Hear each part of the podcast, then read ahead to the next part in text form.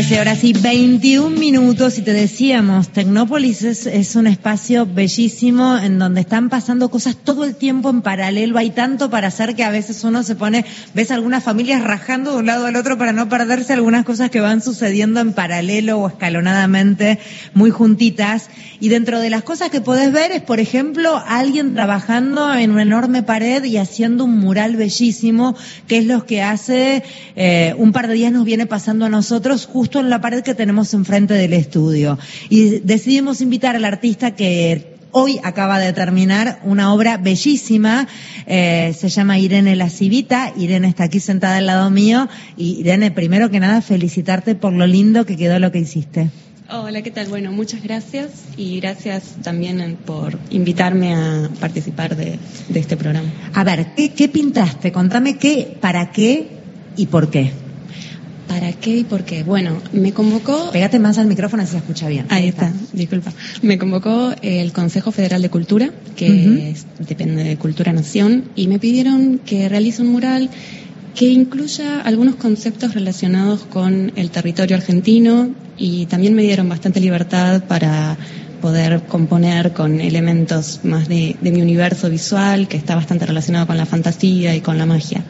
Así que es un paisaje nocturno donde se ve unas montañas, el nacimiento de un río, y tanto las montañas como un animal que está bebiendo eh, tienen rostros humanos. Eh, y hay una persona, una persona humana, eh, reflejándose, observándose cual narciso en, en, este río. Es muy bello eh, y es muy grande. ¿Qué medidas tiene? Mide aproximadamente 16 metros por 3.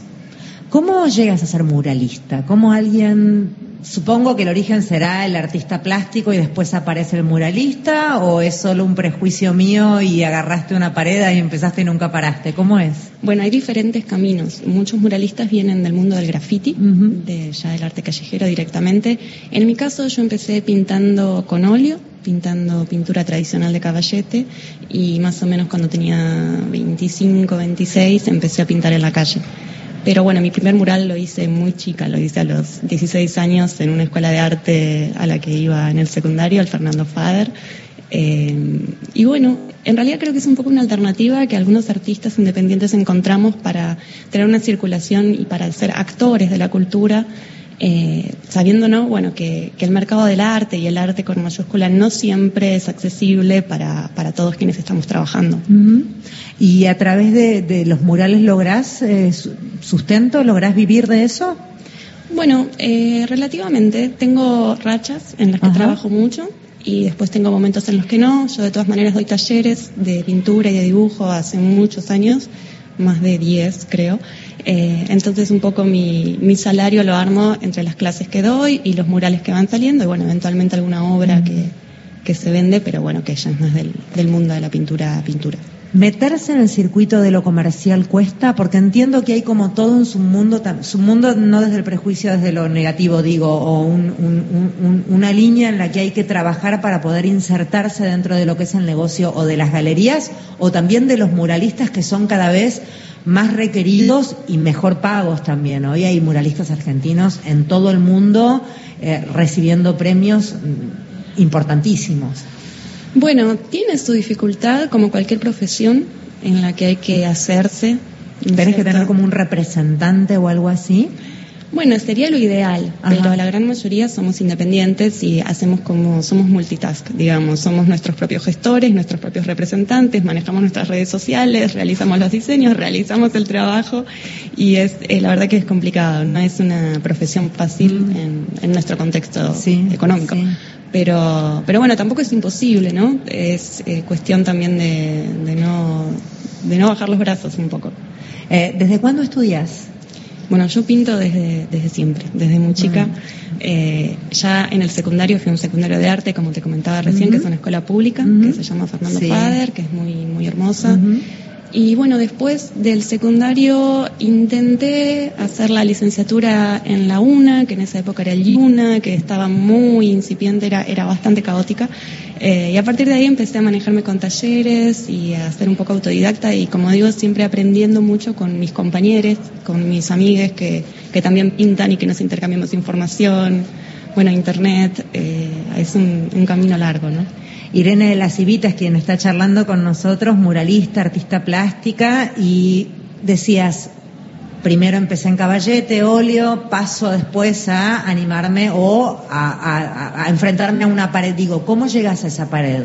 ¿Cómo algún, algún compañero, algún amigo una pared en blanco que apareció, en fin, más allá de lo que contabas del colegio, digo. Bueno, en los comienzos eh, con amigues nos juntábamos, comprábamos la pintura de nuestro bolsillo, pedíamos permiso a algún vecino. Sí. yo empecé pintando en el barrio de la Paternal, donde tengo como 16 murales ya antiguos, ¿no? Como una época arcaica de mi obra, pero están ahí, siguen ahí.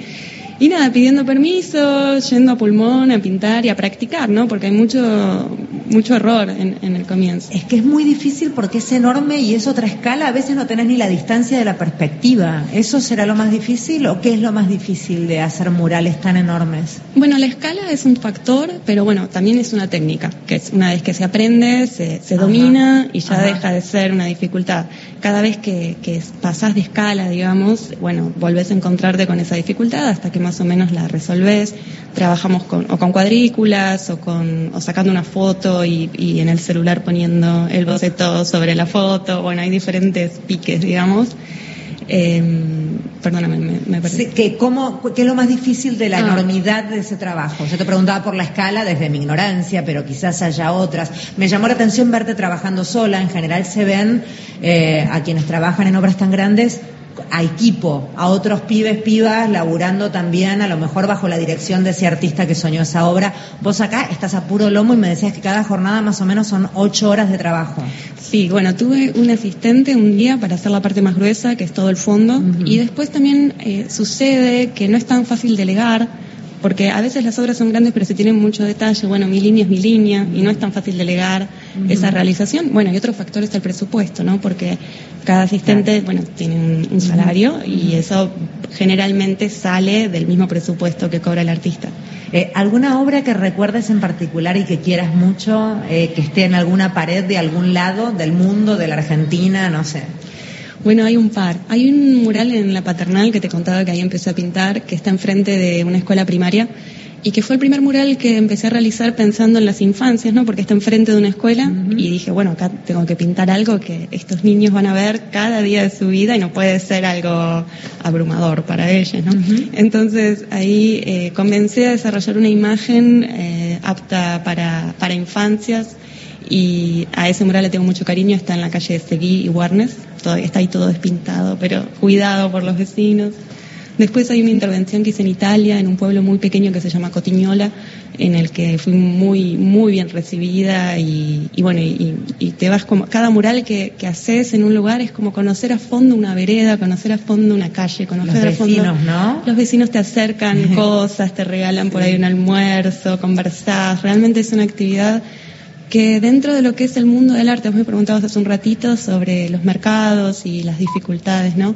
Yo creo que hay limitaciones que están muy relacionadas con, con las clases sociales, con los contactos y con, y con mundos que aparentemente no se tocan, ¿no? Eh, en, el arte, como en cualquier profesión, es importante tener contactos, tener quien te, quien te dé una mano. Pero cuando eso no está, también se abre otro universo que es este más de, del arte popular, en el sentido de que es la gente la que, la que interactúa con lo que haces y con el proceso también creativo.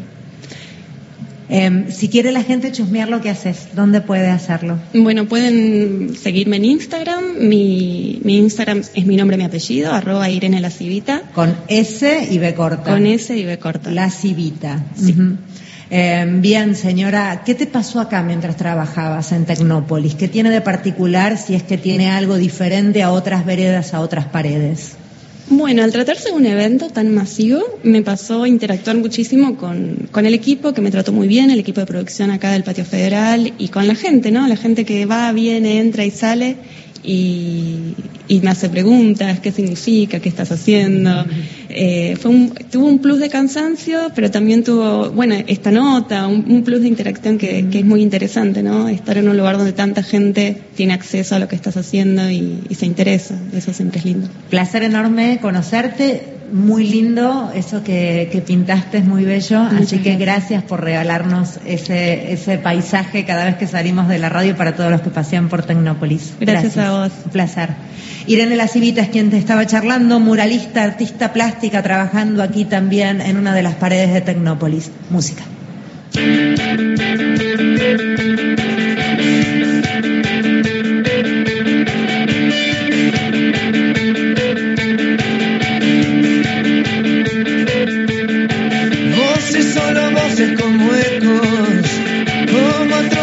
Chistes sin gracia.